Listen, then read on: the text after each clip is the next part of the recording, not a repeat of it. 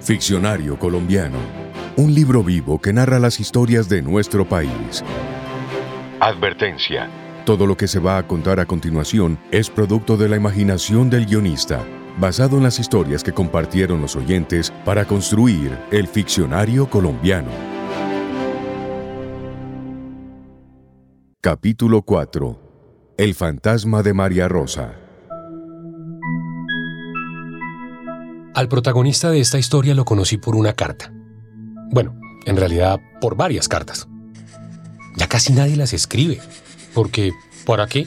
Tenemos WhatsApp, tenemos redes sociales, está la llamada telefónica y si queremos un poco más de cercanía, la videollamada. Entonces, ¿qué sentido tiene gastar tinta, papel y tiempo para sentarse a escribir y correr el riesgo de que las letras se nos conviertan en garabatos incomprensibles y entonces lluevan los tachones o en el peor de los casos nos toque desgarrar el papel y volver a empezar. ¿Para qué? ¿Para qué? También me pregunté yo el día que recibí la primera carta de Andrés Felipe Leal Quintero. Venía desde Aguachica, en el Cesar. El sobre era blanco. Las letras grandes y de curvas firmes estaban escritas con esfero y aunque tuve que revisar varias veces para estar seguro, yo era el destinatario de esa carta. no podía creer lo que estaba pasando, que alguien al otro lado del país se hubiera tomado el trabajo de escribirme. Por eso no abrí la carta inmediatamente, sino que fui a sentarme a un sofá. En la carta, el autor se presentaba y me agradecía por el trabajo que estaba haciendo, entrevistando escritores. Me conmoví tanto que leí la carta completa otras tres veces. Y esa fue solo la primera carta de muchas que han llegado. Por eso, un día tomé la maleta, fui al terminal de transportes y busqué un bus que me llevara a Aguachica. Luego de 10 horas de viaje y dos paradas, llegué a la madrugada a la plaza central de Aguachica. Me tomé un tinto que compré a una señora que le vendía a los conductores de los buses y esperé a que terminara de salir el sol. Entonces pregunté a uno y otro por ahí por la dirección que había en los sobres de las cartas. Y finalmente conocí a mi amigo epistolar, Andrés Felipe Leal Quintero. Me recibió con un fuerte apretón de manos y una sonrisa amable que nunca se le borró del rostro en todo el tiempo que estuvimos conversando.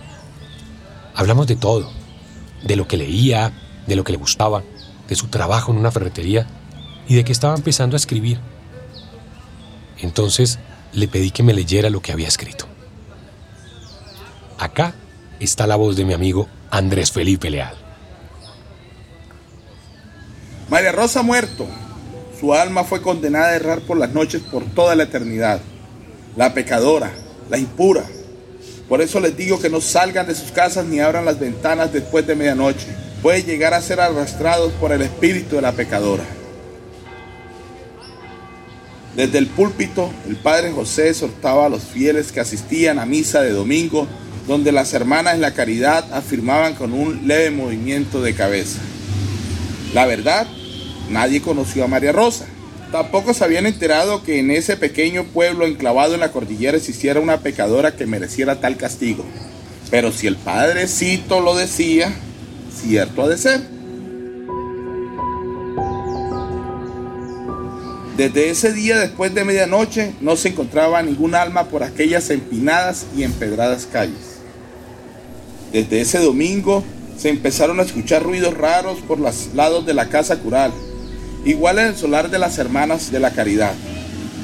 Una noche que los perros aullaban, las gallinas se desacomodaban, algunos lograron ver una sombra blanca cruzar desde el patio de la casa cural y llegar a la casa blanca donde habitaban las hermanas de la caridad. Esa noche Pedro escuchó un sonido como si algo se hubiera caído de la tapia del fondo haciendo ruidos a su paso, y el perro sultán estaba que mordía a alguien que quería subir otra vez por la pared. ¡Ay, mijo! Ha de ser María Rosa la que está en el patio haciendo maldades, dijo Patricia, esposa de Pedro. Ella con camándula en mano rezaba para que se alejara la aparición. Ya me cansé de ese fantasma y en nombre de Dios y la Virgen Santísima voy a ver qué es lo que quiere echó mano a su escopeta y Patricia, por más que quiso, no pudo impedir que Pedro saliera al patio y disparara. Algo que corría por la tapia cayó al solar de la casa cural pronunciando graves quejidos. Las hermanas, que quién sabe por qué se encontraban despiertas a esas altas horas, gritaron, mataron al padrecito. Pedro le gritaba que no era así, que descansaran. El fantasma que venía de su casa, él le había disparado y María Rosa no volvería a molestar. Lo cierto fue que el padre José por un mes no volvió a oficiar, aludiendo un retiro espiritual. Solo recibía visitas de las hermanas de la caridad que muy caritativas lo atendían día y noche. El susto fue tal que a María Rosa le dio miedo volver a salir, a espantar a los mortales, y nunca más se volvió a escuchar a la desconocida pecadora.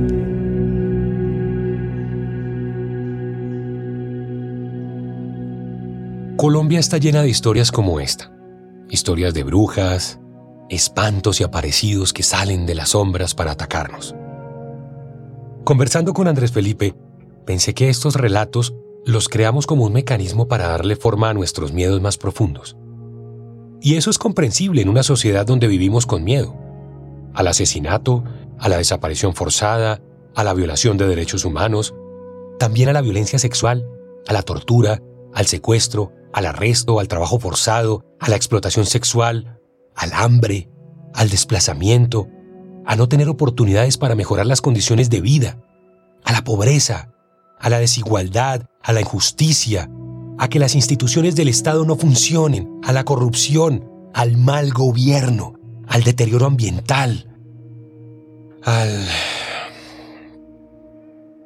Parece que una sociedad en la que se vive con miedo, mucho miedo, necesita estos relatos para justificar lo que no tiene justificación. Para explicar por qué a alguien le arrancaron las uñas o le cortaron la cabeza y la dejaron tirada por ahí. Sí, mejor imaginar que lo hizo un ser de otro mundo y no ese vecino que, quizás, alguna vez llamamos amigo.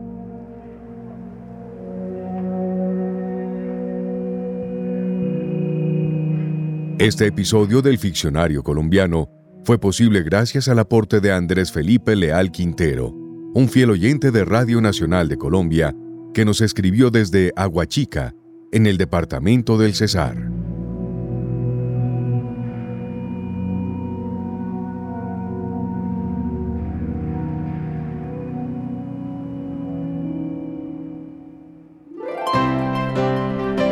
Ficcionario Colombiano es un contenido especial de Eduardo Otálora Marulanda para Radio Nacional de Colombia.